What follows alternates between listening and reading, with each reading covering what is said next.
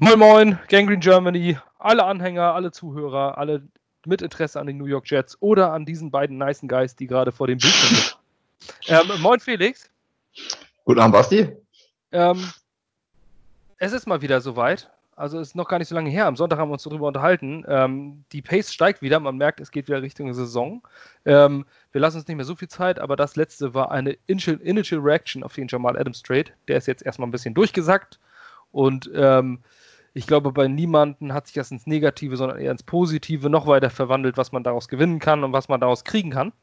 Da wollen wir auch heute ansetzen.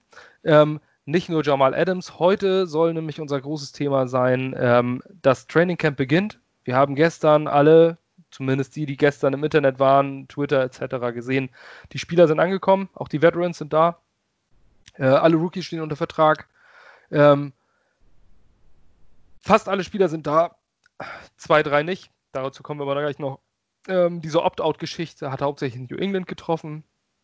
Ähm, wen mag es überraschen? Also mich würde es persönlich jetzt nicht wundern, wenn, ähm, denn die namhaftesten Spieler, die dort raus sind, sind einmal neben dem Starting Right Guard der Kansas City Chiefs. Mit seinen Namen kann ich leider nicht aussprechen. Es ist ein Doppelname. Ähm, und dann sind es natürlich Dante Hightower bei New England und ähm, Marcus Cannon bei New England. Ähm, Patrick Chung auch, oder? Patrick Chung, ganz genau. Also mich würde nicht wundern, wenn da äh, schon wieder irgendwie irgendeine Situation von dieser Franchise ausgenutzt wird, denn diese Franchise aus äh, Boston macht alles andere als sportliche Dinge, das wissen wir. Ähm, aber es soll hier kein Hate-Train werden, sondern es soll weitergehen mit den New York Jets. Ähm, Nochmal einen kurzen Hinweis: Wir haben eine neue Website, gangrenegermany.com, erreicht auch über gangrenegermany.de. Ähm, wir geben uns Mühe, wir erweitern es ständig mit neuem Content. Äh, wir haben die Titans of New York äh, Serie schon drin. Wir haben eine aktuelle News-Sektion. Über die Startseite findet ihr immer die neuen Dinge, äh, die wir dort einstellen. Wir versuchen langsam alle Inhalte dort raufzubringen. Das Design ist auch in den finalen Zügen. Ihr könnt es euch gerne mal angucken. Ähm, wir werden in Zukunft auch über Instagram, Facebook etc. immer nur ähm, den ersten Absatz nehmen und dann auf diese Website verlinken, damit einfach man plattformunabhängig auf unsere Inhalte zugreifen kann. Auch der Podcast erscheint dort. Ähm, wir sind jetzt übrigens auch bei iTunes. Ähm, für alle Apple-Fans und Apple-Besitzer äh, scheint das wohl eine wichtige Sache. Ich habe Apple nicht, ich kenne mich damit nicht aus. Ähm, aber auf jeden Fall haben wir es endlich geschafft. Das waren ein paar mehr Barrieren, auch in Audio. Und dort findet ihr unter der Rubrik aktueller Podcast immer den letzten Podcast mit allen Links, auch mobil optimiert das Ganze. Findet ihr also die Gangrene Germany mittlerweile von aus allen Portalen. Ihr braucht kein Facebook oder Instagram oder sonstiges mehr. So, ähm, das war die Begrüßung. Hallo. also lange Rede. Jetzt ähm, gehe ich direkt mal weiter. Wir haben die Redaktion erweitert. Wir haben ein paar neue Mitglieder. Den ersten zum Beispiel könnt ihr gleich heute lesen. Ähm, nämlich Marvin. Ähm, Marvin aus Achim Vereinsmitglied auch in der, in der Gangrene Germany, hat heute den ersten Newsblog geschrieben. Äh, herzlich willkommen in der Redaktion. Dann noch Fabian. Ähm, dann ist Nils schon seit einer gewissen längeren Zeit dabei. Ähm, jetzt, meine Güte, ich habe jetzt hier niemanden vergessen, weil das sind, glaube ich, ein paar Namen. Doch, Markus ist natürlich noch dabei. Freuen wir uns auch tierisch drüber. Und Max von Schema FF, mit dem ich auch schon mal ähm, deren, deren Podcast zu Gast sein durfte. Jets-Fan ist jetzt auch bei uns. Ähm, die ganzen Namen werdet ihr mittlerweile äh, na, was heißt mittlerweile, später äh, alle mitkriegen über Artikel, Stories etc. Wir haben nämlich auch eine Story online von Nils gerade geschrieben über die ganze Jamal Adams Geschichte. Findet ihr auch auf unserer Website. Ähm, wir kommen zu den aktuellen News rund um die Jets. Bevor wir das große Thema heute angehen, Camp Battles. Das soll es nämlich sein. Ähm, bestimmte Positionen, also Starting Quarterback, da brauchen wir uns ja nicht unterhalten, das ist klar. Es geht dann äh, eher weiter darum, wer ähm, an vakanten Posten, Starterposten, wo es darum geht. Dazu schreiben wir jetzt auch eine Serie Roster Breakdown. Das kommt die nächsten Tage zu jeder Positionsgruppe. Das hier soll nur erstmal die erste Einschätzung sein. Ähm, Battles to Watch, wenn man sich das Training Camp anguckt, ich glaube, die Kameramänner werden da wieder viele Arbeit äh, leisten und uns ein paar Einblicke verschaffen. Fans dürfen nämlich nicht da sein, aber die Medien. Aktuell ist rund um die Jets. Ähm, das Trade Aftermath nach Jamal Adams. Ähm, es gab Aussagen, eine PK von Adam Gaze und von Joe Douglas und die Kernaussagen, Felix, die kannst du gerne mal erzählen. Mm, ja, die Kernaussagen, guten Abend erstmal an alle Zuhörer. ja, die haben, die beiden haben sich eigentlich sehr professionell verhalten. Die Kernaussagen waren, quasi erstmal, dass sie der Gaze, äh, der Gaze, der Adams Schilderung widersprochen haben, über den Bericht, den Manny Schmeter kurz vorm Trade veröffentlicht hat, ähm, dass Adam Gaze selbst keine Ansprachen halten würde. Äh, der Halbzeitpause, da hat Gaze einfach gesagt, das stimmt nicht. Ähm, Douglas hat klargestellt, dass er nie versprochen hat, dass es ein, ein Verlängerungsangebot an Jamal Adams geben wird zeitnah, dass das auch eher ja, von Adams selbst gestreut war. Und dann ist ja in der Woche auch noch rausgekommen, dass äh, Jamal Adams wohl auch selbst äh, ja, die Cowboys im September dazu veranlasst hat, äh, im Oktober, auf jeden Fall zur Trade Deadline ähm, die Cowboys dazu veranlasst hat, ein Angebot zu machen, um sich danach dann künstlich darüber aufzuregen, dass Douglas den Hörer abgehoben hat. Das ist alles so ein bisschen herausgekommen, besprochen worden, ähm, ohne groß nachzutreten und äh, letztendlich mehr so nach dem Motto, ja, Reisen soll man nicht aufhalten. Man möchte nur Leute im Team haben, die auch im Team sein wollen. Das wäre bei Jamal nicht mehr der Fall gewesen. Und sie haben das Beste für die Zukunft, für die Organisation gemacht und äh, konnten dieses gute Angebot für ihren Star Safety halt nicht ausschlagen. Ganz genau. Also ich finde auch persönlich ein sehr professionelles Verhalten von beiden ähm, Aussagen, wo man nicht nachtritt. Das hat äh, Jamal ja nur ausreichend getan. Ähm, zumindest bereits hat er schon nach oben getreten, als er noch unter Vertrag stand. Ähm, ja. Gerade die Aussagen ähm, oder gerade diese Story rund um, äh, rund um die Geschichte mit, mit, mit Dallas, mit, dass er zu Spielern ähm, ja, oder seine Fühler ausgestreckt hat, das fand ich, finde ich, echt heftige ja. Nummer. Gerade also, weil ähm, Jamal Adams ja immer dargestellt hat, er ist so beleidigt, weil, weil Joe Douglas ans Telefon gegangen ist, ähm, weil er angeboten, also der hat, das ist ja eine, das ist dann ja eine blanke Lüge, die Darstellung von Jamal Adams. Ja, ähm, um das mal noch ähm, kurz zu erklären, für die, die es nicht wissen. Es soll wohl so gewesen sein, dass Jamal Adams Kontakt zu Cowboy-Spielern gesucht hat und ähm, diese quasi dazu gebracht hat, dass die Verantwortlichen der Cowboys doch sich darum bemühen sollen, Jamal Adams ähm, ja, nach Dallas zu bringen. Genau. Ja. Und ich weiß auch, wir haben da vor kurzem im letzten Podcast noch drüber geredet, dass uns das nicht wundern würde, wenn das irgendwie auch von Adams Seite fungiert gewesen ist, dass das dann so weit geht. Hätten wir uns selbst wahrscheinlich nicht so richtig vorstellen können, aber jetzt nächster Podcast und äh, hat sich in der Zwischenzeit bewahrheitet. Ja, ich habe es auch nicht gedacht. Also ich habe wirklich damit gerechnet, dass, ähm, dass er vielleicht diese Story oder sein, sein Camp, sein, äh, also sprich sein Agent und seine, ja, das Management von ihm, dass die sich an Michael Irvin gewendet haben. Da sind wir davon ausgegangen, weil der ja der Erste war, der diese Nachrichten äh, verbreitet hat. Aber dass er selber Spieler angeschrieben hat und gesagt hat, Mensch, äh, erzähl doch mal dem Jerry Jones, dass sie, äh, dass sie für mich traden sollen. Und die rufen dann Joe Douglas an. Joe Douglas geht ans Telefon und sagt, für einen First-Round-Pick? Nee, mach ich nicht. Mach ich nicht. ähm, und, und dann wieder aufgelegt und dann sagt Jamal Adams, das kann doch nicht angehen, dass der einen Anruf annimmt und mit uns verhandelt. So eine Frechheit. Also bitte.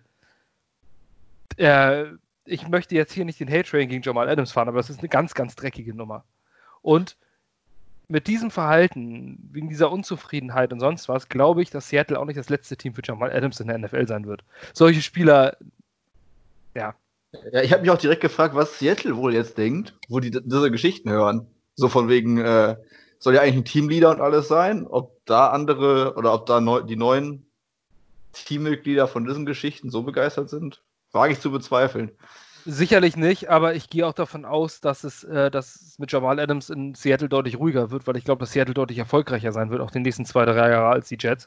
Ähm, und er dort diese, diese Misserfolge oder diese, diese Unruhe nicht erlebt ich glaube, dass Seattle auch eine ruhigere Fanbase ist.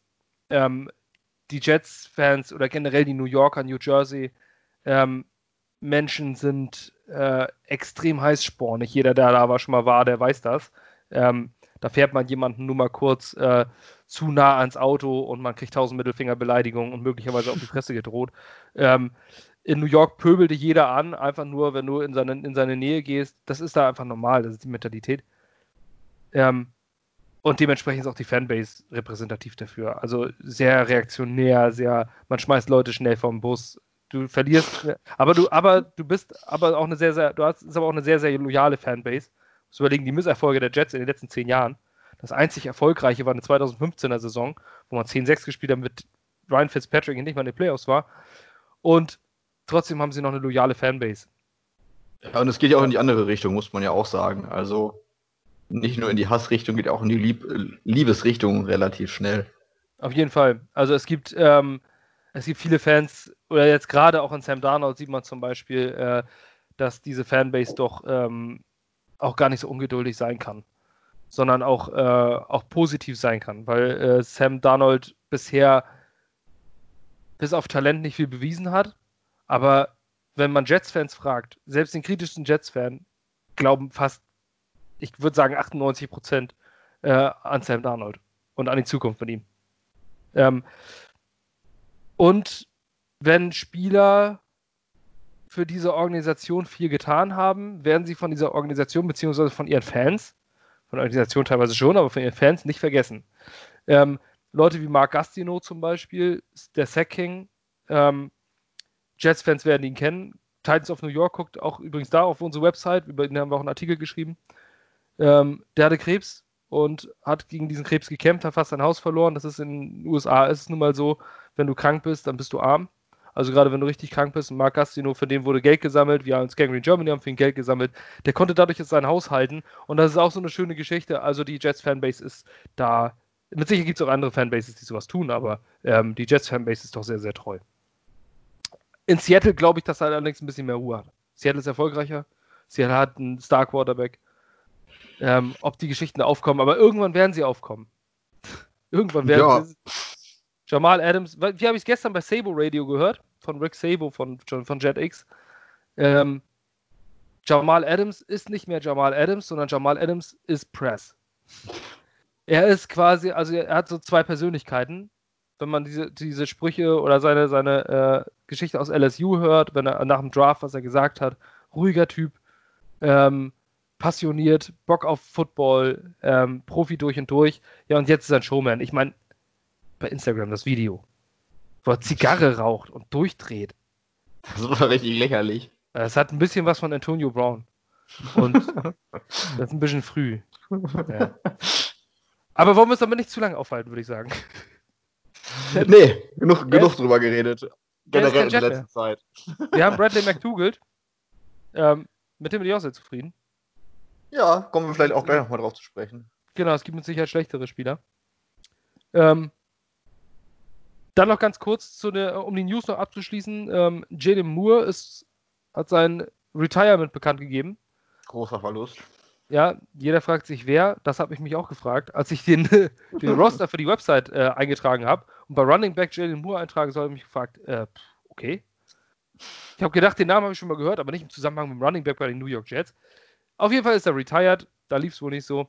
Ähm, Für den Running Back. Na bitte. Genau, Avery Williams ist wieder gesund und zurück.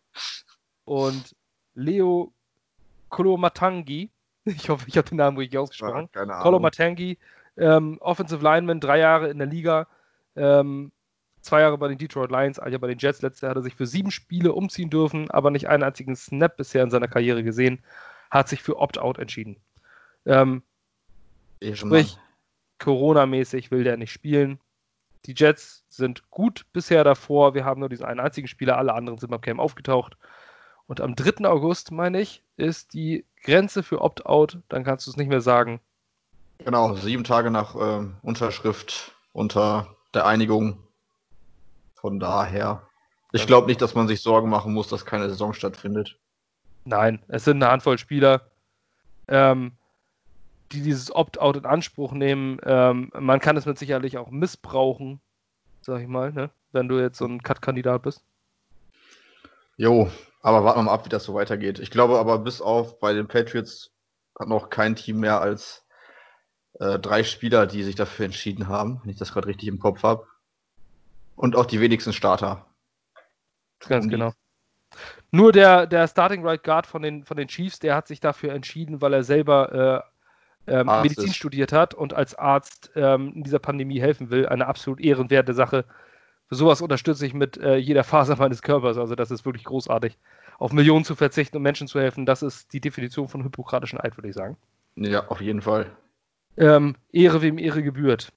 Ähm, das waren auch die News. Alles weitere könnt ihr, oder wenn ihr das nochmal nachlesen wollt, wie gesagt, über unsere Website, die aktuellen News. unter New York Jets, unter News findet ihr das. Und dort findet ihr auch fast täglich News von uns. Also richtet euch als Lesezeichen ein, sonst äh, stirbt ein Baby Einhorn. so, wir kommen. So ganz genau, da gibt es nicht mehr so viele. Die hat Noah nämlich auf seiner Arche damals vergessen. Also ähm, Legenden sagen, er hatte zwei Einhörner dabei, aber die waren leider männlich und äh, ja. homosexuell. Dadurch liegt das nicht so ganz. Ähm, Einhörner haben sich leider nicht weiter verbreitet. So, von wie kommen wir jetzt, wie spannen wir den Bogen von Einhörnern zu Camp Battles? Ja, weil, weil ja NBA heißen manche Spieler Einhörner, die so ganz viel Tolles können. Vielleicht haben wir so jemanden ja bei uns, der sich jetzt im Camp Battle herauskristallisiert. Ja, dann ist es doch richtig, mit den Backup-Quarterbacks anzufangen. Denn ein Einhorn als Quarterback wäre eine. Wir haben gerade geguckt, 2018 äh, waren die Camp Battles. Oder haben wir den Roster Breakdown zum, zum, zu Quarterbacks geschrieben im Februar oder beziehungsweise ähm, gar nicht mehr im März oder sowas. Das war relativ früh, wer unter Vertrag stand. Da standen dann äh, Jules Dave, Bryce Petty und Christian Hackenberg zu dem Zeitpunkt unter Vertrag. und der Vertrag von Josh McCown war ausgelaufen. Es war, ja, wenn man sich das heute nochmal so im Rückblick anguckt. Gruselig. ja, da war man noch irgendwie der Hoffnung, dass Bryce Petty oder dass Christian Hackenberg es noch wird. Der hat es noch nicht mal bei Memphis Express geschafft, sich zum Starting Quarterback durchzukämpfen. Aber Gruden war doch von ihm so überzeugt, oder nicht? Ja, ja, Gruden. Gruden ist auch von Peterman noch überzeugt. Aber gut, wir fangen bei den Starting Outside Cornerbacks an. Eine Positionsgruppe, wo es wirklich überhaupt nicht klar ist, wer Starter wird ich persönlich würde Pierre Dessir jetzt aufgrund seiner Erfahrung als Starter setzen. Ich glaube nicht, dass der auf Platz 3 zurückrückt. Über den Slot-Corner brauchen wir uns gar nicht unterhalten. Da ist Brian Poole, äh, steht da eindeutig und fest. Und ich würde jetzt auch mal Pierre Dessir als äh, festen Starter einloggen. Bist du da einverstanden? Da bin ich absolut einverstanden. Dann geht es nämlich um Cornerback Nummer 2. Das wird ein interessanter Battle. Wir haben letztes Jahr gute Spieler gesehen. Wir haben ähm, gesehen, dass Bless One Austin äh, fünf Runden, Rookie, sechs Runde sogar, ne? Sechs Runde, ja. Ähm, überraschend aufgespielt hat, Starter war, alles notgedrungen. Äh, zu Anfang der Saison hießen die Starter Daryl Roberts und Truman Johnson. Und äh, zu, das hat sich äh, herauskristallisiert, dass äh, ja, Daryl Roberts war nicht so gut und Truman Johnson war überhaupt gar nicht so gut. um das auszudrücken. Hat den Valuable Player ähm, Award bekommen, den Spencer Long Award, wurde, der wurde ihm verliehen. Ähm, dann sind neue Spieler aufgekommen, und zwar mit Arthur Mollett und äh, zwischenzeitlich Nate Hairston und Bless One Austin. Und die haben das erstaunlich gut gemacht. Ähm, die Starter hießen Bless One Austin und, äh, und, und äh, Arthur Mollett. Und ich gehe davon aus, dass dieses Jahr auch Quincy Wilson, der getradet wurde aus Indianapolis, eine Rolle darum spielt. Ähm, und wir haben noch in Rookie Bryce Hall ähm, jemanden, der aktuell auf der Covid-19-Liste steht. Keiner weiß warum. Er soll nicht Covid-19 positiv sein. Aber auf dieser Liste kann man zum Beispiel auch wie hierzulande stehen, wenn du irgendwie Kontakt zu einem hattest, der Kontakt mit einem hatte, der. So als ja. vor Quarantäne, bis der Test rauskommt. Aber Bryce Hall, ähm, einer der Steals des Drafts möglicherweise aus Virginia, könnte dort auch eine Rolle spielen. Ähm, dann haben wir noch undrafted Rookie Lamar Jackson. Ähm, interessanter Name, aber ähm, der wurde auch immer genannt, sollte in der sechsten, siebten Runde vielleicht äh, vom Talent her auf jeden Fall gehen. Ähm, eher wohl ein Longshot. Ähm, ja, ich hatte, ich hatte Lamar Jackson, da direkt mal kurz einzuhaken, bei unseren Pre-Drafts mal als Sleeper, glaube ich, dabei. Ähm, Habe ich häufiger gelesen, dass bei ihm vielleicht eher eine Überlegung ist, ihn auf Safety umzuschulen, dass das ihm besser liegen könnte. Ähm, ja, äh, einfach so von, von der körperlichen Konstitution her alles fürs Football mitbringt, aber als Cornerback sich wohl relativ häufig, relativ leicht ähm, ja, manipulieren lässt von seinem direkten Cornerback, äh, von seinem direkten Wide Receiver gegenüber. Ja, ist aber gerade erst Anfang 22, hat aber die entsprechende Größe, 6 Fuß 3, also das ist äh, ein sehr großer Outside Corner. Ähm, sowas kann man immer ganz gut gebrauchen, weil die Receiver ja meistens auch 6 Fuß 2 plus sind. Oder 6 Fuß 1, so ist die ideale Größe für einen Outside Wide Receiver und ein Stückchen darüber. Ist immer ganz gut, wenn man mit Größe punkten kann, aber mit Corner auch nicht entscheidend, wenn du die entsprechende Sprungkraft mitbringst. Was glaubst du, wer setzt sich da durch? Ähm, ja, was glaube ich? Äh, ich würde mich freuen, wenn es äh, Rashawn Austin macht, so als Homegrown-Talent dann. Kommt ja, glaube ich, auch aus New York selbst. Oder zumindest aus der Region. Ähm, ich aus Queens. hoffe, auf Queens sogar, ja. Mhm. Guck mal einer an. Der King. ähm, äh, ich würde mich aber auch freuen, wenn es Quincy Wilson schafft. Äh, ehemaliger Second Rounder, meine ich sogar. Meine wäre Second Round Pick gewesen aus Indiana. Ähm, der wohl nicht immer die professionellste Einstellung in Indiana an den Tag äh, gelegt hat. Ähm, dessen Talent aber wohl unbestritten ist und auch, glaube ich, erst 24 oder 25 ist. Ja, der ist auch jung. Ne? Ähm, wir haben, glaube ich, einen Fünf-Stunden-Pick für ihn abgegeben. Würde mich freuen, wenn das klappt. 2017 ja war er Zweitrunden-Pick.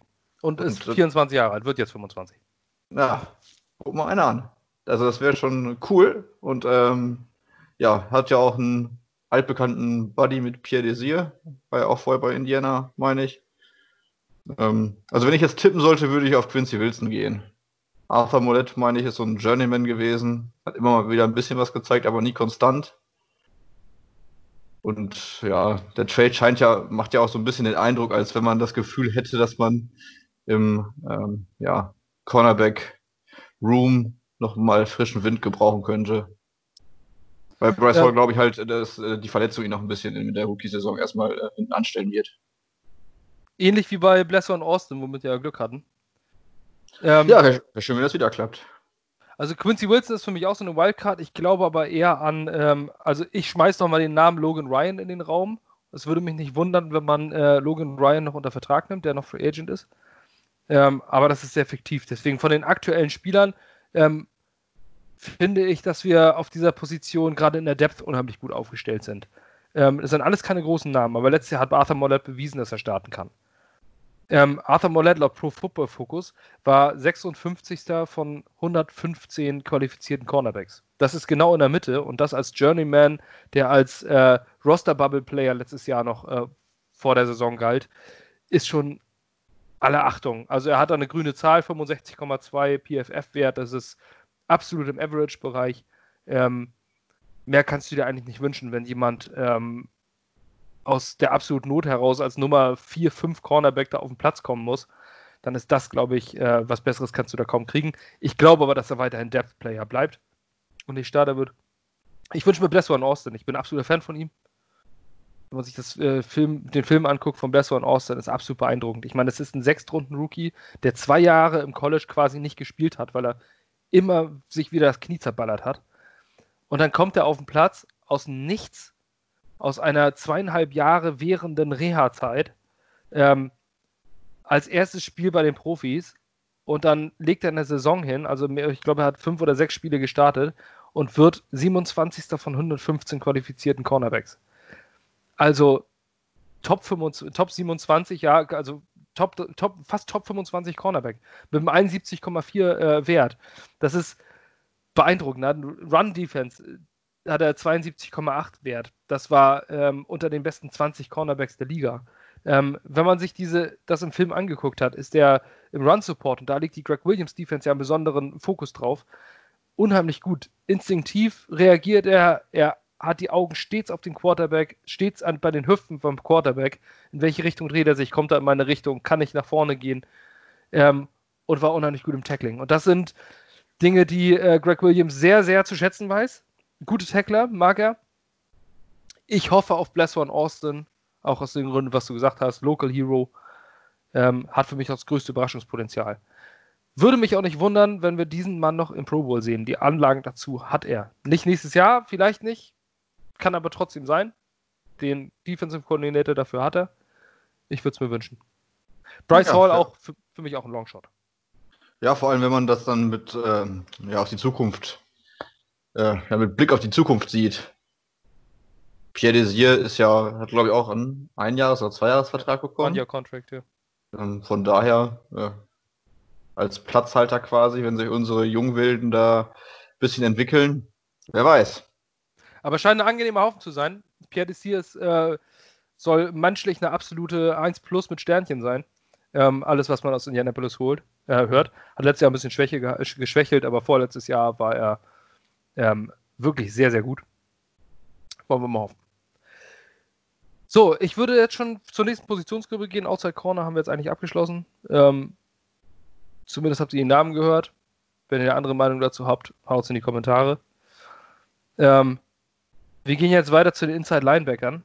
Ähm, in meinen Augen wohl eine der besten Positionsgruppen der NFL, die die Jets hier aufbieten.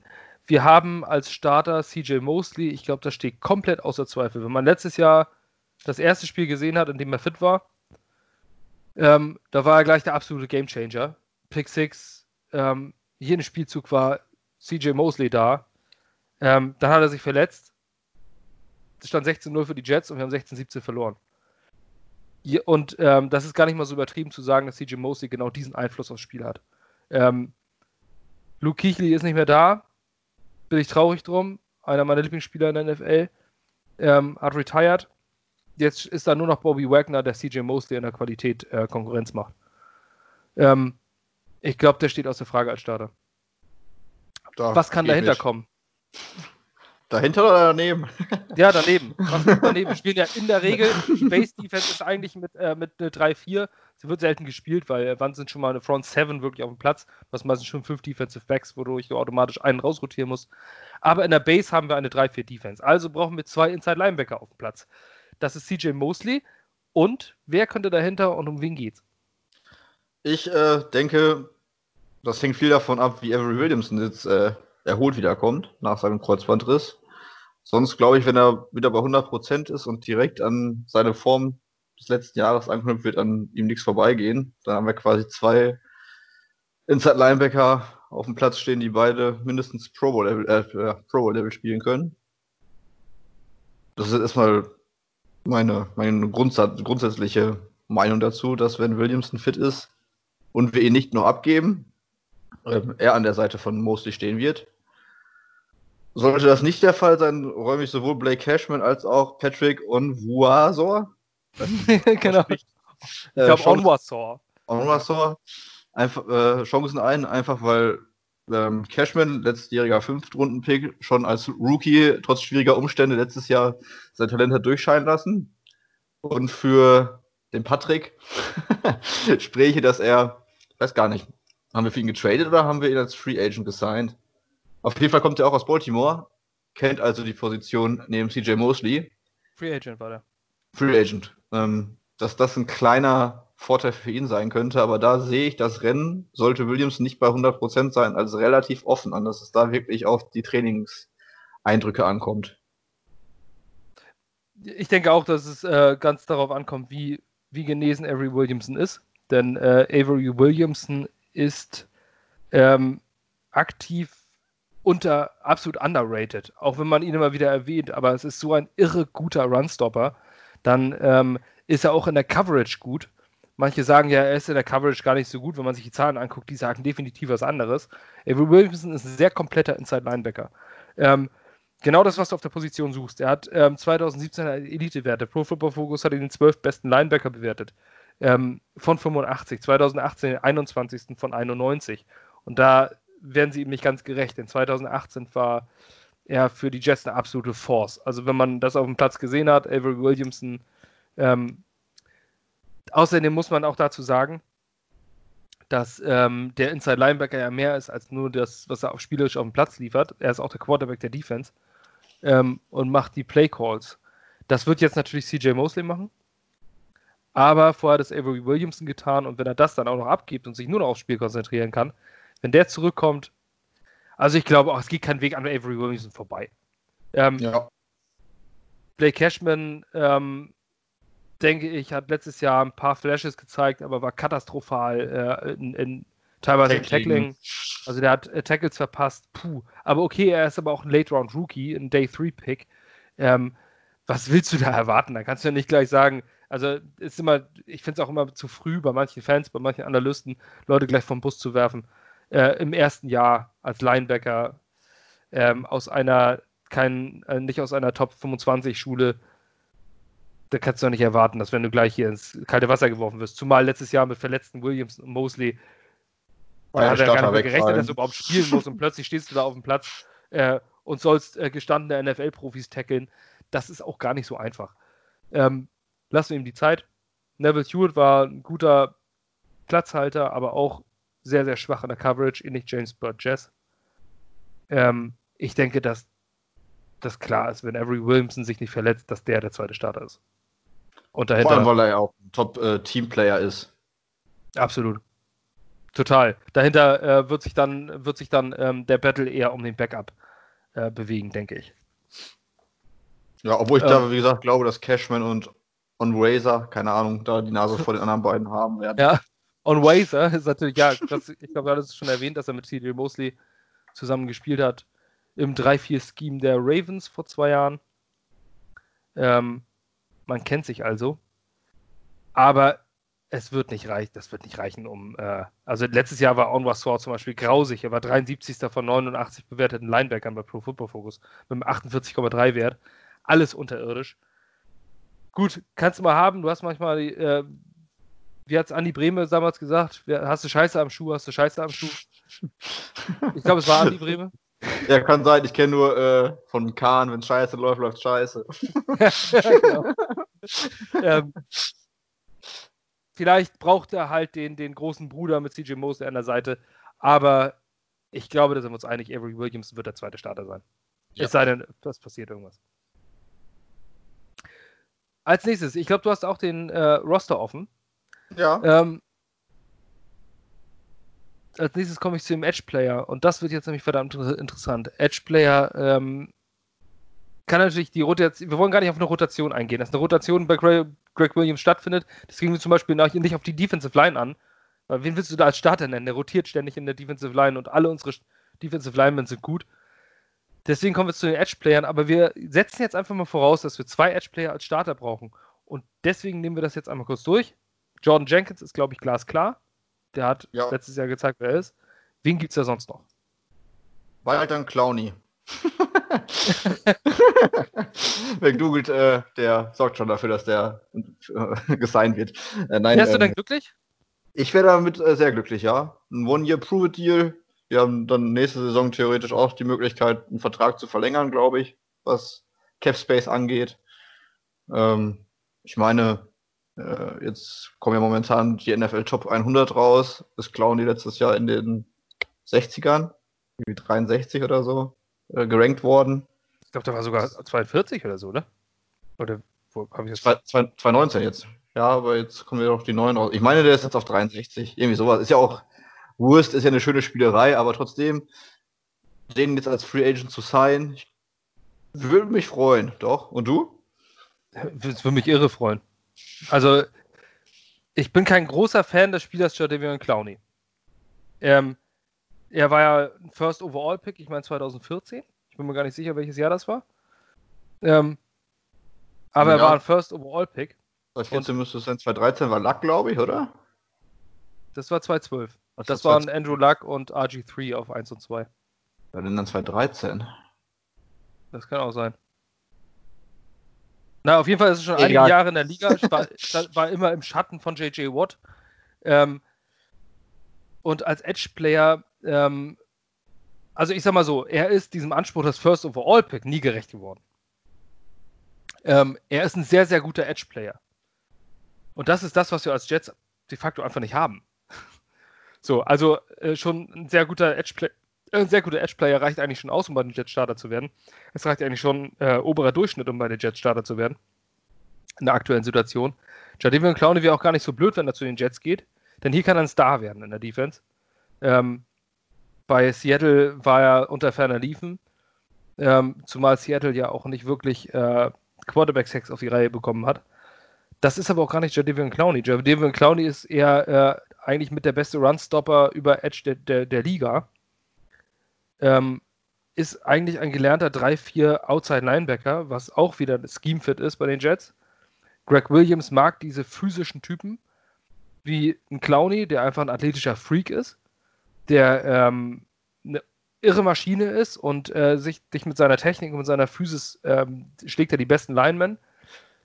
Hat aber nicht so diesen Speed, um jetzt dieser klassische Pass-Rusher zu sein. Also der klassische Pass-Rusher, der jetzt, der jetzt, genau, der jetzt irgendwie 12 bis 20 Sacks da pro Jahr aufs Tablett zaubert.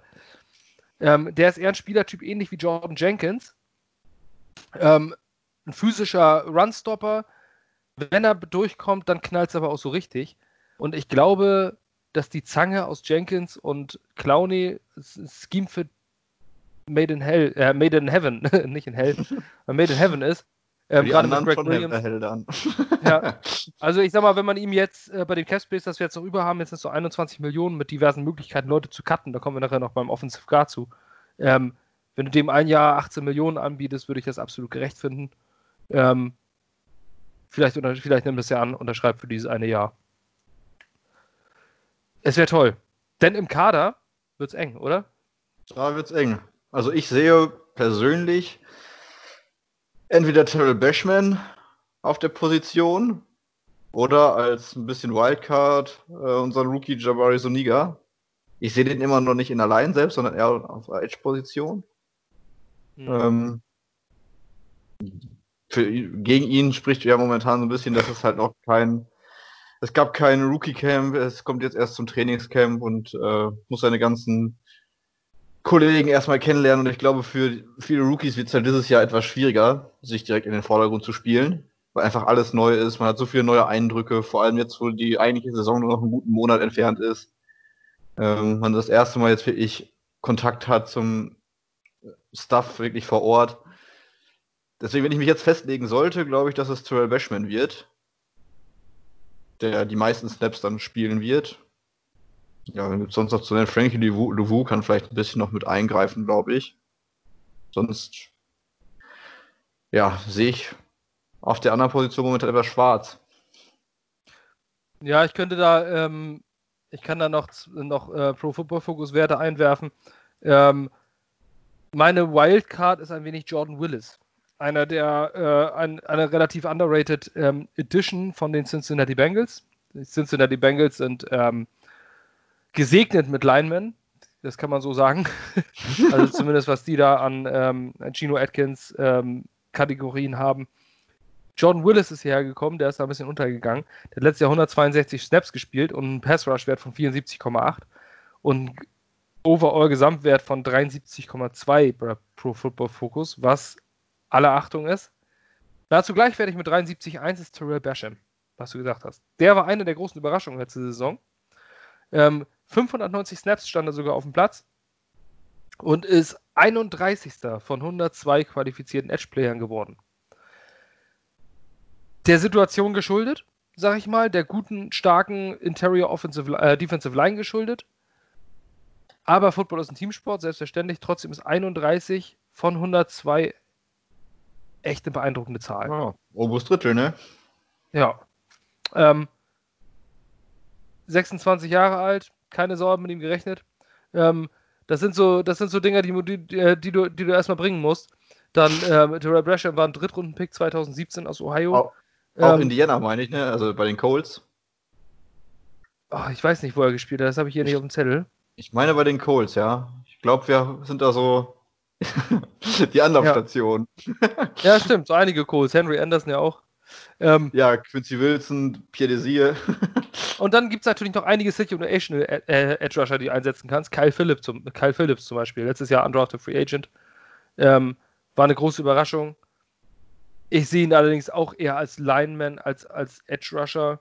Ähm, es wird interessant. Also bei Our Lads, da, ähm, das ist so eine, so eine Seite, wo man sich den Depth Chart mal angucken kann, wie ungefähr eingeschätzt wird. Da schätzen sie noch Harvey Langi ein. Sorry, liebe Auerlets Leute, die uns natürlich auch wie immer, wie alle Spieler auch zuhören hier. Ähm, das Fall. ist Quatsch. Deswegen werden die das morgen auch geändert haben. Auf jeden Fall. Ansonsten, ansonsten kommen wir mal vorbei, ne? Ich kenne da ein paar Leute aus dem Untergrund. Und dann räumen wir da mal auf. Nee, also Harvey Langi würde es nicht. Ich denke, ähm, dass der zweite Edge-Player wenn ich Bold Prediction machen würde, würde ich sagen, der zweite Edge-Player, der startet, der steht jetzt noch nicht in unserem Kader. Das wäre schön. Ja. Gut. Die Einschätzungen reichen also von Terrell Basham über Jordan Willis bis hin zu Clowney. Jadavion Clowney. Ich hoffe ja sehr auf Yannick Ngakwe, aber ich glaube, dass es nicht realistisch ist aufgrund des Preises. Ähm, da müssen wir einen Pick investieren für ein One-Year-Investment von 17,8 Millionen. Ähm, ich will, würde, ich würde feiern. Ich bin, äh, Ngakwe ist einer meiner Lieblingsspieler der gesamten NFL zusammen mit Tyron Matthew. Ähm, aber ich sehe es nicht kommen. Ich sehe einfach, weil man mit den Spielern noch nicht verlängern darf. Die, es ist 15. Juli ausgelaufen, ja, weil ähm, alle im Franchise-Tag müssen, durften nur bis dahin einen, Langzeit, Langjahres, äh, Langzeitvertrag aushandeln. Das ist nicht der Fall gewesen. Und ähm, deswegen müsste er einen Franchise-Vertrag unterschreiben, darf dann nur dann darfst du mit ihm erst nach der Saison verhandeln. Natürlich kann die in der Saison reden und man kann Absprachen treffen, aber solange die Tinte nicht trocken ist unter einem Vertrag, ist da noch nichts. Und ähnlich wie die Seahawks mit Jadavion Clowney investieren in Pick und nun läuft Clowney da draußen rum und sagt sich, oh, gehe ich dahin, wo ich das beste Angebot kriege. Ja, also man kann damit auf die Schnauze fallen. Und deswegen sehe ich, wenn einen von beiden sehe ich Jadavion Clowney A für den besseren Scheme-Fit und B für realistischer, weil man keinen Pick abgeben muss. Im Gegenteil, du kriegst sogar noch einen äh, Drittrunden Compensation Pick 2023, nee 2022, wenn er 2021 nicht mehr im Kader steht. Aber wäre ja sinnvoll, so einen Vertrag dann jetzt bei Zeiten abzuschließen, damit er auch schnell im Trainingscamp mitmachen kann. Ich gehe davon aus, dass Jadivian Clowney wahrscheinlich einen Haufen von Angeboten schon auf dem Tisch hat. Der muss sich einfach nur Zeit nehmen und wartet, bis noch einer kommt oder macht sich noch, äh, macht sich noch einen netten Urlaub oder sowas wartet erstmal ab, wie sich diese. Ja, der hat genug Kohle jetzt. Ähm, ja, das auf jeden Fall. Und Zeit. Vor allem, ähm, er ist, ihn drängt ja auch nichts. Also er, ist, er steht nirgendwo unter Vertrag. Er ist ein freier Mensch. Er kann sich entscheiden, wann er irgendwo den Vertrag unterschreibt. Jetzt wartet er noch ab. Vielleicht verletzt sich noch irgendwo ein Edge-Player und dann kriegt er noch ein dickeres Angebot. Ähm, steht alles oder auf seiner Seite. Ring, kann um, oder kann um Ring spielen. Genau, je nachdem, was ihm wichtiger ist. Ähm, der wird sich die Zeit nehmen, wird die Angebote sammeln und ich bin mir auch hundertprozentig sicher, dass Joe Douglas ihm ein Angebot auf den Tisch gelegt hat, dass eins der Jets vorliegt. Ist nur die Frage, ob es reicht. Also es heißt nicht am Ende, das ist ja auch viel, von vielen Fans wird das ja immer missverstanden. Am Ende heißt es dann, ähm, dass die, also der signed jetzt, was ich bei Jacksonville oder sowas oder irgendeine andere Graubentruppe, äh, Washington oder sowas. Ähm, da signed er da und dann sagt man sich, oh, den hätten wir auch haben können für die 16 Millionen die Spieler sind aber nicht irgendwelche, die, die, kannst du nicht an der Stange kaufen. Also kannst du nicht in den Laden gehen und sagen, so, das will ich jetzt hier haben, sondern die entscheiden auch noch selber. Ähm, und da spielen manchmal Faktoren Rolle, wo wohnt meine Familie, wo komme ich eigentlich her. Ähm, und nicht alle Welt wartet darauf, ein Angebot der New York Jets zu bekommen. Ähm, warten wir mal ab, wie sich das entwickelt. Ich wäre auch sehr begeistert und ich glaube, dass die Gesamtdefense auf ein neues Niveau heben würde. Ja, Nächste Gruppe. Edge Player haben wir. Ähm, jetzt kommt der absolute Kracher. Als Jets-Fans müssen wir uns nämlich endlich mal nur darüber unterhalten, wer Backup-Quarterback wird. Es geht nicht mehr um die Quarterbacks, es geht nicht mehr um Starting-Quarterbacks ähm, und welcher der schlechteren Starter wird, also welcher der das, das blinde Hu, also das ein, der Einäugige unter den Blinden, wer davon Starter wird. Nee, wir haben einen Zweiäugigen und dahinter fragen wir uns, wer Backup wird. Ähm, bevor ich mir den Mund fusselig rede, gebe ich mal wieder das Mikro an dich weiter. Also ich frage mich ehrlich gesagt nicht, wer Backup wird, wenn Flecko wieder fit ist. Ich weiß gar nicht, wie lange fällt er aus. Weiß ja, aber er wird auf jeden Fall auf Injured Reserve in die Saison gehen. Kann sein, dass er eine halbe Saison ausfällt. Also ähm, ich, ich gehe davon aus, dass es ähm, dass alles eigentlich an Flecko hängt, solange Flecko noch auf äh, Injured Reserve ist gehe ich davon aus, dass wir David Fales so lange als Backup behalten, weil er einfach das System kennt. Ich glaube nicht, dass wir mit einem Rookie-Quarterback, der jetzt noch gar keine Gelegenheit hatte, wirklich ähm, in der Praxis mit seinen Mannschaftskollegen zu trainieren, äh, als Backup aufstellen. Dann verletzt sich Sam im ersten Spiel, wenn so eine kleine Verletzung ist, wo für zwei Wochen mit ausfällt. Und dann willst du mit einem äh, Rookie, fünf, Viertrunden Rookie, ne? Meine ich? Vierte Runde? Ja, genau. Ja. Einer der drei Viertrunden-Picks. Genau, willst du mit einem vierten Runden Rookie auf einmal weitermachen, der, wie gesagt, gerade seine Receiver seit einem Monat kennt und das System zwar von der Theorie her dann jetzt schon seit ja, zweieinhalb Monaten vielleicht kennt. Ähm, das glaube ich einfach nicht. Ich glaube, solange wie Flecko wirklich ähm, ja, Injured Reserved ist, wird äh, David Fels unser Backup sein und ich könnte mir vorstellen, dass er mit Wiederkehr von Flecko gecuttet wird und dann äh, Flecko den Backup-Posten übernimmt und äh, ja, morgen quasi unser Third String Quarterback über die Saison gesehen bleibt. Also ich glaube auch, dass, ähm, dass ich meine, es gibt natürlich einen 55-Mann-Kader, aber ich denke auch, dass, ähm, dass es so, wie du sagst, eintreffen wird. Joe Flacco ist unbestritten dann die Nummer 2, sobald er zurück ist. Bis dahin muss man gucken, wenn er auf Injured Reserve ist, zählt natürlich nicht gegen den äh, in den Kader. Und ich glaube, dass der Viertrunden-Pick von James Morgan das Verhängnis von äh, David Field sein wird. Ähm, James Morgan kannst du nicht in einen Practice Squad packen. Dann claimt ihn irgendjemand anderes. Da muss er schließlich erstmal, bevor du ins Practice Squad, bevor du einen aktiven Spieler in Practice Squad platzierst, muss er erstmal durch so äh, Waiver-Prozedere, dann kann ihn jemand anderes sich greifen innerhalb dieser 24 Stunden. Oder vom Practice Squad kannst du einfach einen Stil machen. Aber dieses Jahr soll es doch so sein, aufgrund von Corona, dass sich das Practice Squad erweitert und dass du drei bis vier Spieler, glaube ich, saven kannst für dich, für dein Team. Das habe ich noch nicht gelesen, das ist interessant. Habe ich gestern oder vorgestern gelesen, dass das Teil der ähm, Änderung ist jetzt, um auf Corona zu reagieren. Das, sonst sind es zwölf Plätze, meine ich. Ist richtig? Äh, zehn eigentlich. Äh, oder 10 und dass es jetzt auf, ich glaube, 16 erweitert wird und dass du drei oder vier, ähm, ja, quasi protecten kannst, dass die nicht einfach geclaimed werden können, ähm, damit du halt variabler bist, falls das bei dir im Team zu positiven Fällen kommt, die dann in Quarantäne müssen. Ist eine nette Geschichte, aber schade für den Spieler, ne? wenn du jetzt äh, da im Practice Squad stehst und dann sagt irgendein Team, ich will dich jetzt hier im aktiven. Naja, ist eine nette Gelegenheit, aber trotzdem, ich kann mir nicht vorstellen, dass James Morgan dahin geht als Viertrunden-Pick. Ähm, das Risiko ist einfach zu hoch, dass da, dass er geclaimed wird oder, äh, oder geklaut ähm, wird. Kurze, kurzer Einwurf, jetzt um die, es geht jetzt nicht um die Jets, aber ich kriege gerade Pop-Up-Meldung. Damian Williams opts out Season. Der Running Back Star von Kansas.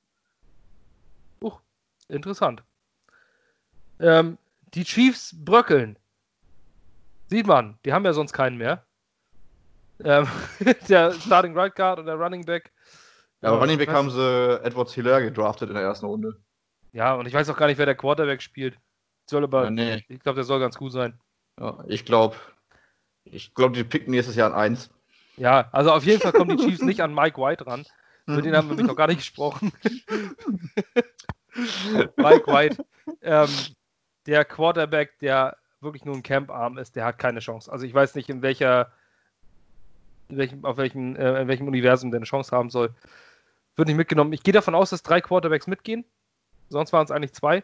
Lustig fand ich Connor Rogers. Es gibt nämlich, äh, Adam Gaze hatte wohl darüber gesprochen, eventuell einen Quarterback dauerhaft in Quarantäne zu stecken, dass man ähm, einen Notfallplan hat, wenn alle Quarterbacks ausfallen. Ja, hat, macht ähm, Miami auch vielleicht mit Josh Rosen machen.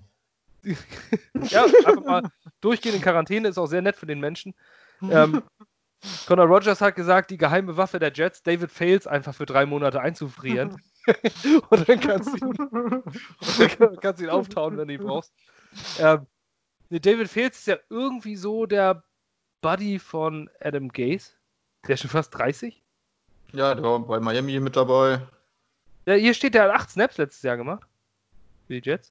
Ja, der hat sich doch sich nicht direkt verletzt. Das war doch der, ich meine, das war der erste Backup gewesen von äh, Darnold. Aber ich glaube, das waren noch seine ersten acht Snaps in der gesamten Karriere, ne? Nee, nee, nee, nee, der hat Ende 2018, meine ich, für Miami gespielt. Hat sogar, glaube ich, einen Touchdown geworfen oder so. Abgefahren. Hatte den damals bei Fantasy aufgestellt, weil es für mich um nichts mehr ging. Dann hat er mehr erreicht als Christian Hackenberg. Ja. Immerhin. Ja, der hat sich, der hat sogar einen Pro Football Focus Wert gekriegt für seine 8 Snaps und zwar 58,5. Ja. Sehr stark. ähm, gut, also, nee, ich denke auch, dass er der, der ähm, Platz hinter Sam Darnold, Sam Darnold ist eingeloggt, das ist glasklar. Der wird bei Saisonbeginn David Fails gehören, weil das System von Adam Gase einfach kompliziert ist und ein Quarterback. Ähm, David Fails ist damit vertraut der wird da spielen. James Morgan wird als Nummer 3 eigentlich, ich glaube, er wird durch den Kader geschleppt, aber wird eigentlich quasi eine Redshirt-Saison haben. Und äh, im Idealfall nicht ein einziges Mal auf dem Platz stehen. Ja, wenn es so läuft, wie ihr hofft. Genau. ja, wollen wir hoffen. Gut. Unser Backup-Favorit. Also es wird Joe Flacco und es ist auch ähm, David Fields. So, am Anfang. Jetzt habe ja. ich wieder. Jetzt habe ich den Faden wieder gefunden. Genau. So. Backup Quarterback. Haben wir durch. Da als nächstes kommt Wide Receiver und das wird jetzt sehr, nämlich sehr interessant. Wide Receiver Nummer 2. Ich würde jetzt nämlich sagen, dass Brishad Perryman aufgrund seines Vertrages mit 6 Millionen und der Letz-, des letzten Halbjahres der letzten Saison als Receiver gesetzt ist, weil ich sehe keine große Konkurrenz. Wir reden hier auch nicht über einen Slot, äh, über einen Slot Receiver. Das ist Jameson Crowder, ohne jeden Zweifel. Er ist auch gesetzt. Ähm, eindeutig. Also jeder, der das nicht so sieht, ähm, der soll jetzt hier ausmachen. ich glaube auch, dass Crowder am zweitmeisten Snaps sehen wird von den äh, Receivern nach Perryman. Ist auch mein Kandidat für die meisten Targets ähm, der, der, Jets über das gesamte ja. Jahr. Ähm, Gerade weil die Wichtigkeit eines Slot-Cornerbacks in Adam Gates Offense ähm, von elementarer Bedeutung ist. Hat er schon immer gemacht. Dahinter ist Braxton Barrios. Ich glaube, da gibt es auch keinen großen, äh, großen Battle. Das ist äh, glasklar, was auf der Slot-Position stattfindet. Und ich denke jetzt einfach, dass Brashad Perryman, ähm, wir, wir setzen das jetzt voraus, dass er Starter wird. Ähm, und dann fragen wir uns jetzt, was passiert dahinter? Was meinst du, wer sich durchsetzen könnte? Vincent Smith, Denzel Mims, unser zweiter Rundenpick, ähm, Jeff Smith, Josh Malone, Lawrence Cager, George Campbell, Jehu Chesson, Josh Doxson oder Josh Bellamy. Also Josh Bellamy, glaube ich, ist raus. ja, der ist auch ähm, irgendwo auf irgendeiner Verletztenliste. Ach ja, stimmt auch, kommt noch dazu. Cage ist un undrafted Rookie. Dem kommt es natürlich jetzt gar nicht gelegen, dass kein Preseason-Spiel ist, dass ähm, die Camps so spät stattfinden. Also ich glaube, er ist auch mehr so der, der dann vielleicht, wenn er jetzt ein bisschen was im Camp zeigt, im Kader erstmal gehalten wird und vielleicht ab und zu reingeworfen wird. Das ist ähm, übrigens der größte Receiver, 6 Fuß 5. Eine irre Maschine, der Typ. Fast Tight End, ne? ähm, ja, ich gehe davon aus, dass Mims auf jeden Fall seine Snaps sehen wird und seine, ähm, ja, seine Gelegenheit, sich zu zeigen. Als Zweitrunden-Pick, glaube ich, kann sich Gates nicht erlauben, ihn nicht häufiger aufzustellen. Ähm, aber ich glaube, da werden wir eine relativ ausgeglichene Rotation sehen zwischen zwei oder drei Spielern. Die Frage ist halt zwischen wem? Ich glaube, Winston Smith, der hat letzte Saison auch ein paar gute Ansätze gezeigt, ähm, wird seine Chancen bekommen. Und dann hängt halt ganz viel, wirklich ganz, ganz viel im, ähm, ja, von, von den Leistungen im Camp jetzt ab. Josh Doxson, ehemaliger Erstrunden-Pick von Washington, dem nie gerecht geworden ist. Ähm, weiß nicht, wenn er vielleicht an sein Potenzial mal anknüpft, als Red Zone-Target vielleicht auch nicht zu vernachlässigen. Josh Malone hatte, glaube ich, bei den Bengals, wenn ich mich richtig erinnere, mal so ein paar Flashes, aber mehr auch nicht. Also, ähm, wenn wir da einigermaßen konkurrenzfähig sein wollen, müsste Mims sich schon relativ früh durchsetzen und einen Großteil äh, ja, der Receiving-Arbeit, glaube ich, neben Perryman übernehmen. So sehe ich das.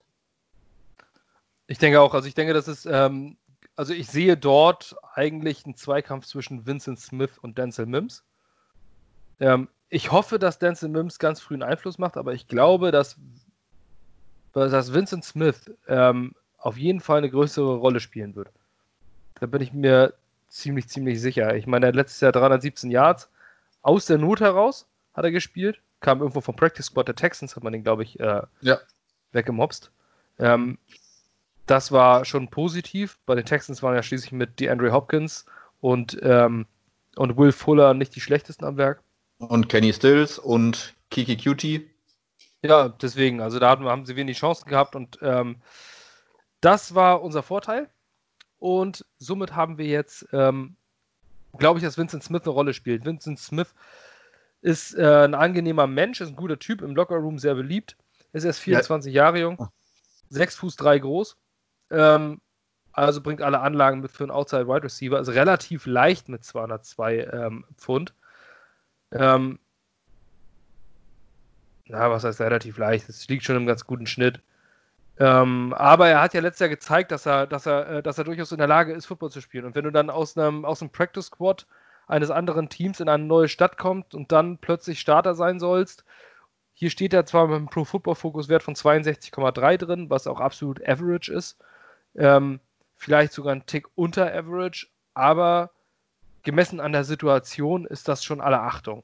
Ähm, also ich finde, man muss auch großen Respekt haben, nicht immer nur für hohe Werte und der Beste sein, sondern auch ähm, das an der Situation messen. Und wenn du dann aus dieser Situation kommst, wo du wirklich, ähm, wenn du im Practice Squad steckst, dann bist du die eiserne Reserve. Also da wird, da, dann heißt es ja, du lernst erstmal, bist ein Longshot, wir haben noch genügend im Kader aktiv, die vor dir dran sind, du kommst gar nicht dran. So, plötzlich hol dich ein anderes Team und dann bist du da plötzlich bei einem Scheiß-Team ohne Offensive Line, das waren wir nun mal letztes Jahr, plötzlich Starter und musst Bälle fangen. Und äh, dann auf NFL-Niveau nicht komplett unterzugehen, sondern ähm, unter ferner Liefen mitzuspielen, ist in meinen Augen alle Achtung. Und ähm, ganz, ganz viel wert. Ich glaube, der wird gute Chancen haben und diesen Namen werden wir des Öfteren hören. Und das würde mich auch nicht wundern, wenn Vincent Smith am Ende des Jahres 500 plus Receiving Yards hat. Alleine deswegen, weil Denson Mims ein Rookie ist. Ähm, ja, muss er vielleicht auch haben, damit wir eine gute Saison gehabt haben. Denzel Mims, wenn sie, guck dir das Tape an, der Typ. Ich meinte jetzt Vincent Smith. Ach so, ja. Ja, aber ja, er ist ja bringt alles mit von der Grundlage her. Absolut. Absolut. Er hat Speed, hat die Größe, ähm, alles, was ein Outside Receiver braucht. Und ähm, Denzel Mims, ich hoffe einfach, dass Denzel Mims sich, aus, sich als das auszahlt, was er, was er ist, nämlich ein Stil des Drafts. Ähm, als zweite Runden-Pick wieder mit in der ersten Runde gesehen. Und dass wir irgendwann endlich mal wieder einen 1000 Yard Star Receiver haben. Das würde ich mir so sehr wünschen, gerade für Sam Darnold. Aber bei den Cornern, die wir dieses Jahr ach, ähm, zu haben. Also mein, mein Tipp ist, Vincent Smith wird der Starter an der Seite von Brishard Perryman. Und Denzel Mims wird relativ viel Spielzeit haben und oft da rein rotiert. Ich bin gespannt. Wer war denn unser letzter 1000 Yard Receiver? Decker oder Marshall? Brandon oder Marshall. Okay. Das war Brandon Marshall 2015. Da hat er aber auch 1300 Yards und 13 Touchdowns oder sowas. Oh, Mensch, fick mich, wenn ich falsch liege. Ich muss dann einfach nochmal gucken. Ich gucke aber kurz. Lasst euch nicht vom Tippen stören, wenn ihr jetzt was hört. Ähm, ich meine nämlich, dass 2016 war ja die Saison, als Brandon Marshalls großes Dies Line war. So. Unterhalte die Leute, Felix. Ja, ich weiß nur gerade nicht, womit. Damien Williams, Opt-out, habe ich ja schon gesagt, für alle Fantasy-Spieler. ja. ja, Leuten ja. beim Googlen zugucken ist, glaube ich, uncool. da können wir ja so ein bisschen Stuss erzählen. ich habe hier gerade Zahlen. Ich habe Zahlen, Zahlen, Zahlen. Receiving Yards Genau, 2016 war nämlich das Katastrophenjahr nach dem geilen Jahr. Quincy war mit 857 Yards war 2016 Receiving Leader. Brandon Marshall nur noch 788.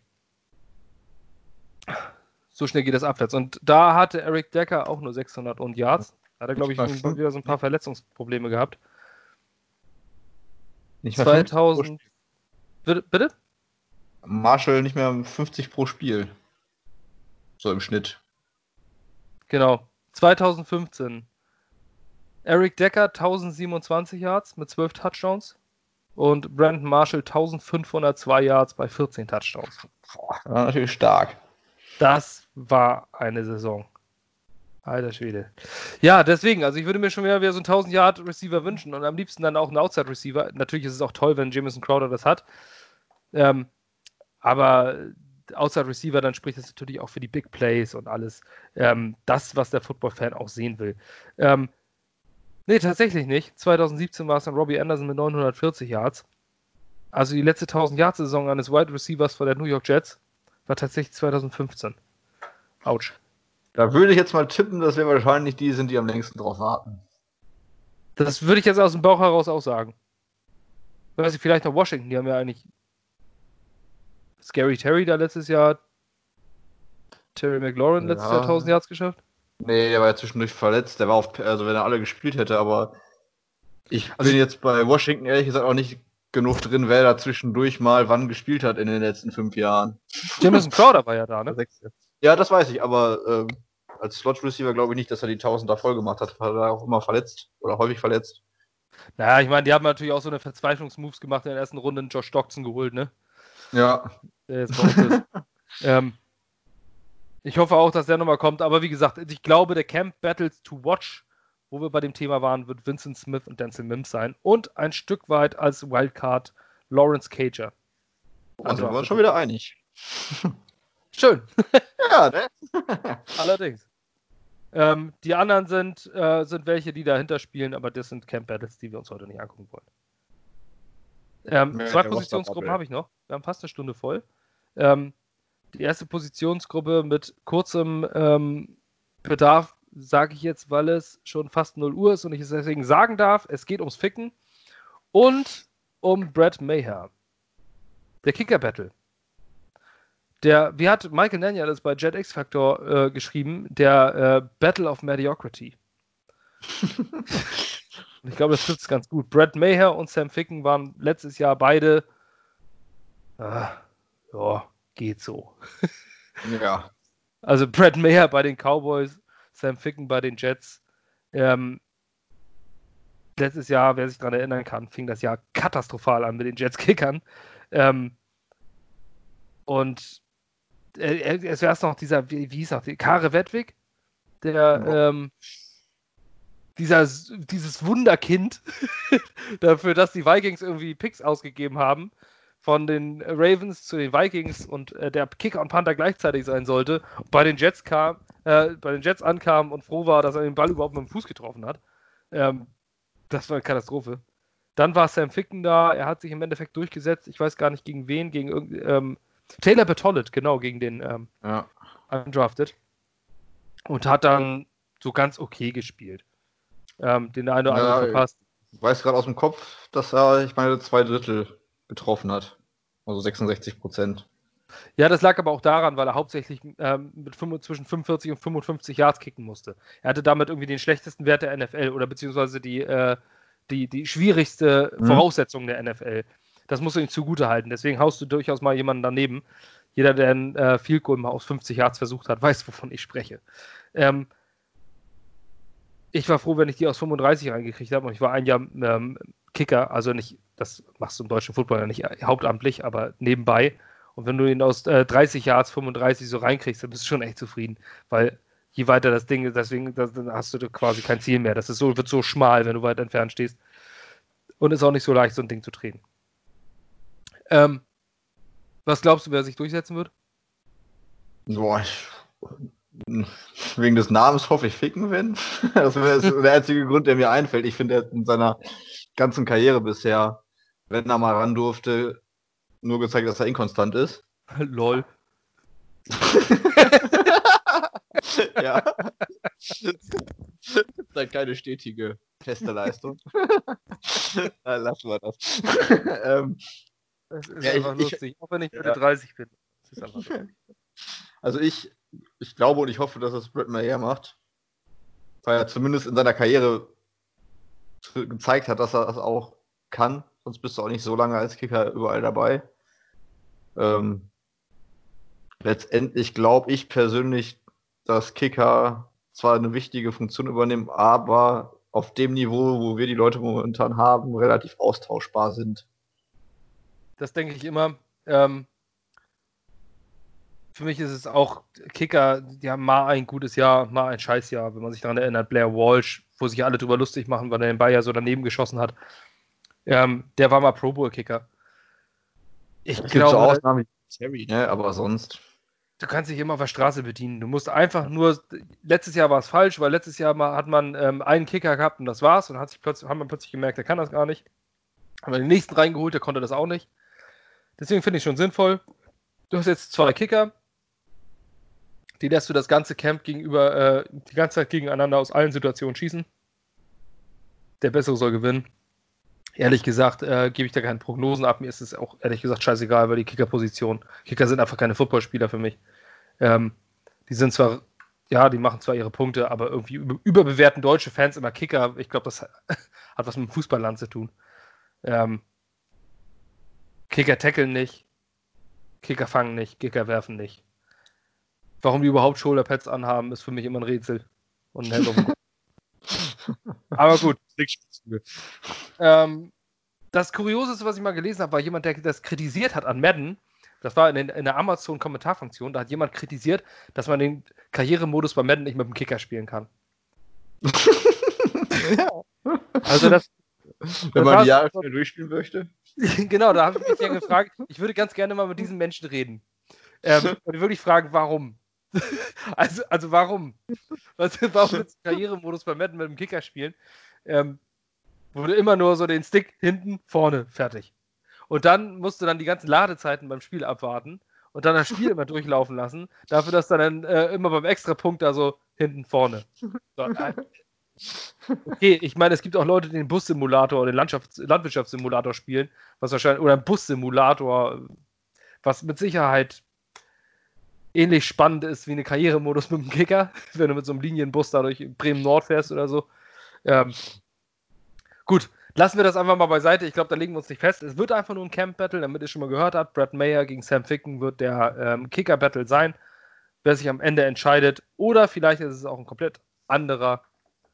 Das wollen wir jetzt mal ähm, hinten anstellen letzte Positionsgruppe und damit auch der Abschluss des Podcasts. Es geht um die Offensive Line. Ähm, ich denke, die Offensive Line, der Center ist klar, Conor McGovern ähm, wurde geholt in der Free Agency als Starter und ist, glaube ich, auch das Beste auf dieser Position, dass wir seit Nick Mangold dort stehen haben werden. Ähm, Conor McGovern, der war letztes Jahr, hat letztes Jahr einen irre guten Wert gehabt, 72,0 bei Pro Football Focus. Was heißt irre gut? Sehr gut trifft es, glaube ich. Ähm, irre gut.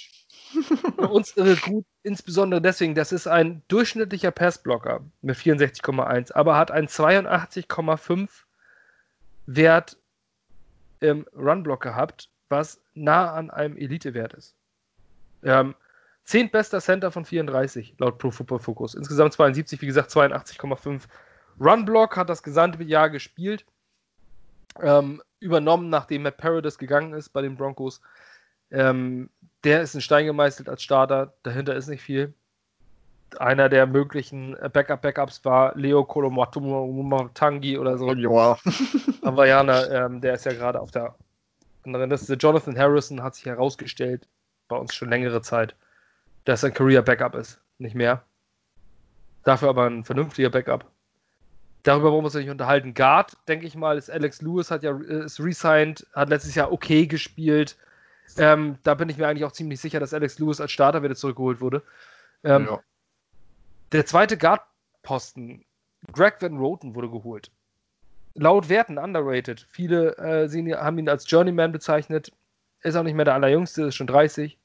Aber war letztes Jahr 25. Bester von 83 Guards. Das ist eine gute Zahl. 65,6. Auch besserer Run-Blocker, als er Pass-Blocker ist. Auch 74,3 Werten, damit deutlich above average. Wird es Greg Van Roten oder wird es der schon seit 2003 bei den Jets befindliche Brian Winters?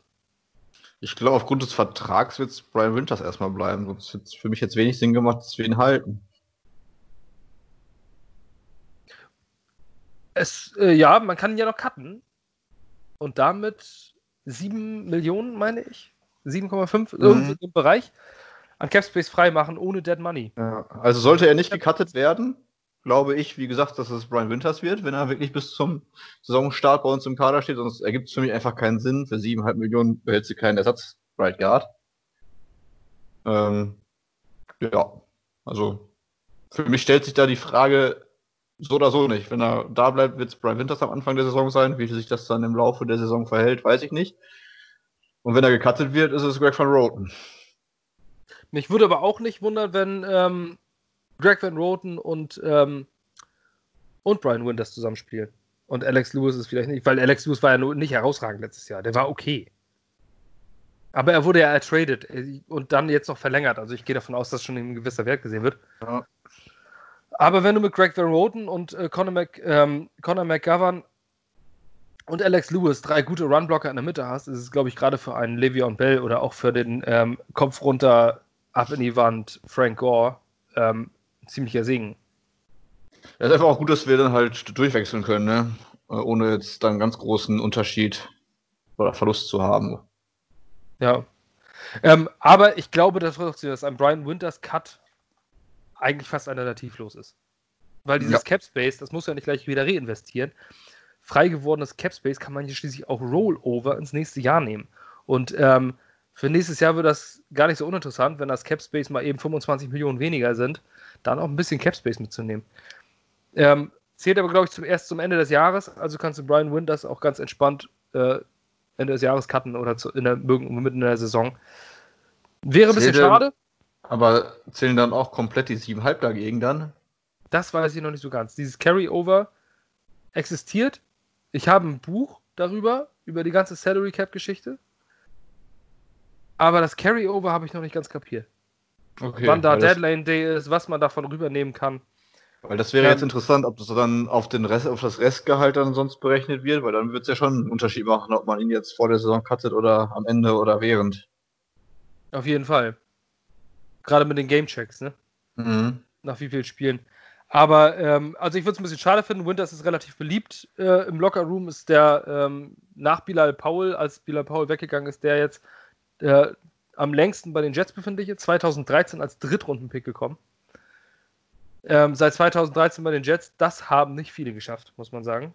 Ähm, insbesondere First-Round-Picks schaffen es bei den Jets nicht lange. Die haben da eine kurze Halbwertszeit. Hatten die ja. äh, Jets-Spieler nicht letztes Jahr auch oder vorletztes Jahr im Zuge hier zum äh, Game of Thrones Winter is Coming? Winter is Coming? Genau, Winters is Coming. Das, war, äh, das waren die T-Shirts. Er ist auch eine irre Maschine, soll auch ein sehr sympathischer Mensch sein. Ähm, ein ruhiger Typ, angenehmer Typ.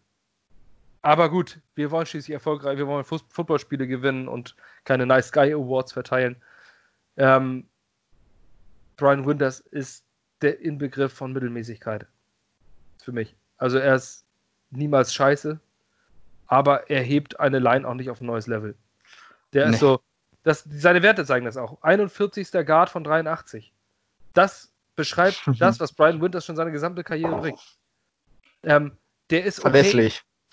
Genau, der ist okay, mit dem, wegen dem verlierst du keine Spiele, aber wegen dem gewinnst du auch keine Spiele.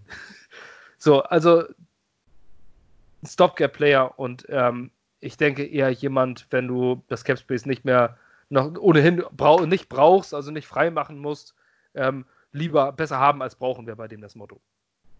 Ich glaube ja. aber, dass es äh, zwischen diesen dreien, Greg Van Roden, Alex Lewis und Brian Winters, um die drei, beiden Starterposten geht. Das wäre mein Tipp. Andere, die du noch siehst, sind Ben Braden, Brad Lundblade, Josh Andrews, auch Free Agent Signing, ähm, Conor McDermott, das sind die Guards, die derzeit noch da auf der Liste stehen. Alles Cameron, eher. Cameron Clark? Ja, Cameron Clark wird noch als Offensive Tackle, ähm, weil er äh, im College Michigan, meine ich. Ach so, okay. Äh, Im College äh, Tackle gespielt hat. Also der wird als doch. Viele sagen, dass er als Guard erfolgreicher werden könnte. Aber er hat im College neben Charlotte, okay, hat er Tackle gespielt, Viertrunden-Pick. Deswegen würde ich den gleich nochmal reinwerfen. Okay. Könnte aber Kandidat sein, aber Viertrunden-Pick, Rookie. Ich glaube, der spielt um den Starterpost noch nicht mit. Hoffen wir es mal. Ja, vielleicht nächstes Jahr. Ich glaube auch, ja. als Viertrunden, dass ein Viertrunden-Lineman äh, auch eher so ein Long-Term-Investment ist. So, so eine Development-Geschichte. Mhm. Auf jeden Fall ein guter Freund von Meckay Beckton und das ist gut für die Teamchemie. Wir gehen weiter zur Tackle-Position. Ähm, wieso ist hier Jonathan Harrison als Tackle gelistet bei Pro Football Focus? Da waren die auch falsch. Ja, Jonathan Harrison war letztes Jahr auf jeden Fall 34. bester Center von 34. Das ist auch mal interessant. Ja, ist äh, stark. Das hätte ich auch hingekriegt. Ja, ich denke auch. Also wenn, wenn ich wenigstens hätte, wäre ich auch durchaus 34. bester Center. Von 34. Ähm, bei den Tackeln ist, glaube ich, in Stein gemeißelt, dass unser elfter Pick Mackay Beckton Starter wird. Ob er das gut machen wird im ersten Jahr, das sei mal hingestellt. Das hoffen wir alle. Ähm, er wird garantiert seine Probleme kriegen. Ähm, er ist noch ein rohes Talent, aber ein sehr, sehr großes Talent. Vor allem sehr, sehr groß. ähm, 6 Fuß 7, 369 Pfund. Mit Abstand, mit großem Abstand der schwerste im Team. Ähm, Conor McDermott ist noch 6 Fuß 8, auch eine irre Maschine, bei 305 Pfund. Und Mecca Beckton ist 369 Pfund. Das ist eine, also was für eine Maschine. Ähm, jeder hat ihn beim Draft gesehen und auch vor allem sein Vater gesehen. Ein riesiger Fleischberg. Mecca Beckton als Starter brauchen wir uns, glaube ich, nicht drüber unterhalten. Warum pickst du einen Spieler an 11, um ihn auf den Platz zu schicken? Ähm, es geht eher um die andere Seite. Da kam das Signing von George Fant. Das erste Signing war es und dann auch noch ein äh, doch relativ hoher Vertrag, sag ich mal. Drei Jahre, 30 Millionen. Ähm, dabei aber relativ wenig Garantiesumme. Im ersten Jahr sind es schon fast 10 Millionen, die er erhält. Ist eigentlich Startergeld. Dafür holst du eigentlich einen Starter. Ähm, aber da steht auch noch Chuma Edoga, unser letztejähriger Drittrunden-Pick, der auch als Starter Licht und Schatten gezeigt hat. Mehr Schatten als Licht, aber es war auch Licht. Wer glaubst du, könnte dort starten? Jetzt ist Per natürlich nicht da, den man hier eigentlich am besten fragen könnte. Ja, aber hau mal raus. Ich sonst auch an Per weitergeben, aber ich glaube aufgrund des Vertrags einfach, dass George Fund auf jeden Fall den ersten Schuss kriegt. Sonst gibst du, glaube ich, niemandem 10 Millionen im ersten Jahr garantiert. Ähm, insgesamt, wie du gesagt hast, 30 Millionen. Wenn ich es jetzt richtig im Kopf habe, ist es quasi so ein Hybrid gewesen. Bei Seattle war er vorher aus Tight End und Lineman. Ähm, also ich gehe halt einfach auch davon aus, dass aufgrund des Vertrags nicht nur Douglas sich was dabei gedacht hat, sondern da schon in äh, Absprache mit Gaze gehandelt haben wird. Und dass aus dem Grund zumindest in der nächsten Saison Fahnd starten wird, oder Fan, wie auch immer.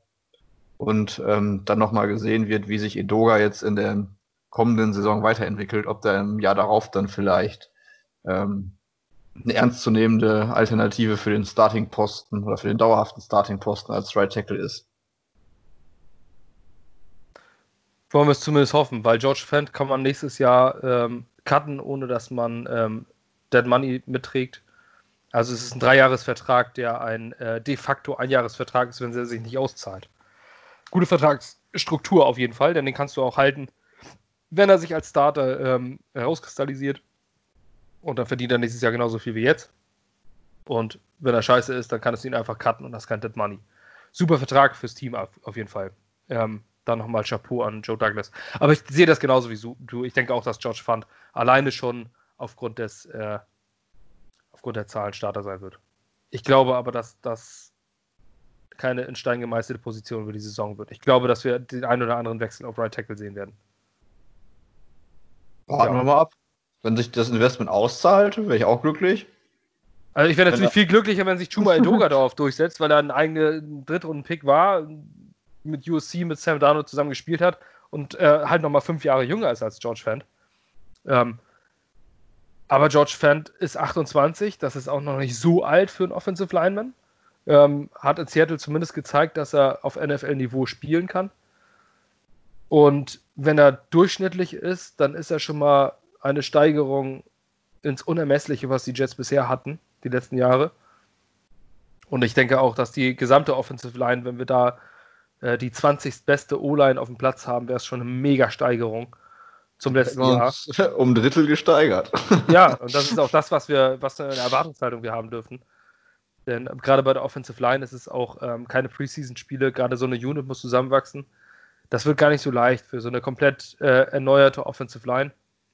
Ja, ähm, wenn es doof läuft, stehen ja quasi ja, vier bis fünf neue wirklich äh, an allein dann. Ja, ja, gut, nee, der eine Guard. Ah, ja, ein, ein Guardposten, also, stimmt. Da sind dann entweder Alex Lewis oder Brian Winters. Okay. Aber vier. Aber das ist ja trotzdem wie fünf neue. Der hat zwar dasselbe Trikot gespielt, aber den anderen noch nicht zusammengespielt. Also von daher. Ja, stimmt. Also quasi ja. komplett neue Zusammensetzung. Und dann auch wenig mit Pets, was trainiert wird. Wird interessant. Dürfen wir gespannt sein. Ja, wir sind durch. Das sind die Camp Battles. Ähm, wir werden uns mit Sicherheit in den nächsten äh, Wochen damit noch ein bisschen näher beschäftigen, wenn es hart auf hart kommt, also wenn das, äh, wenn das Camp wirklich aktiv äh, in Gange ist. Ähm, auf jeden Fall könnt ihr dann hier nochmal äh, zurückhören. Über die Website wir, bauen wir das auch in unser Podcast-Archiv ein. Jeder Podcast, der lief, läuft im Archiv dann immer ein, weiter Schritt zurück. Ähm, über alle Quellen. Könnt ihr euch das nochmal angucken. Direkt auf der Website könnt ihr auch das Video anklicken. Ganz coole Funktionen, die wir da eingebaut haben. Ähm, oder halt direkt auf YouTube und gewohnt die Links dort anklicken. Dann kann man sich später nochmal angucken, ob wir damit richtig oder komplett daneben liegen. Das war's für heute. Bei uns ist es jetzt 23.30 Uhr. Ähm, wir haben ein bisschen später angefangen. Ähm, wenn ihr das hört, wird es schon Donnerstag sein. Oder vielleicht auch ein bisschen später. Aber auf jeden Fall frühestens Donnerstag. Ähm, dann wünschen wir euch schon mal jetzt ein schönes Wochenende. Jet ab und bis bald. Ciao.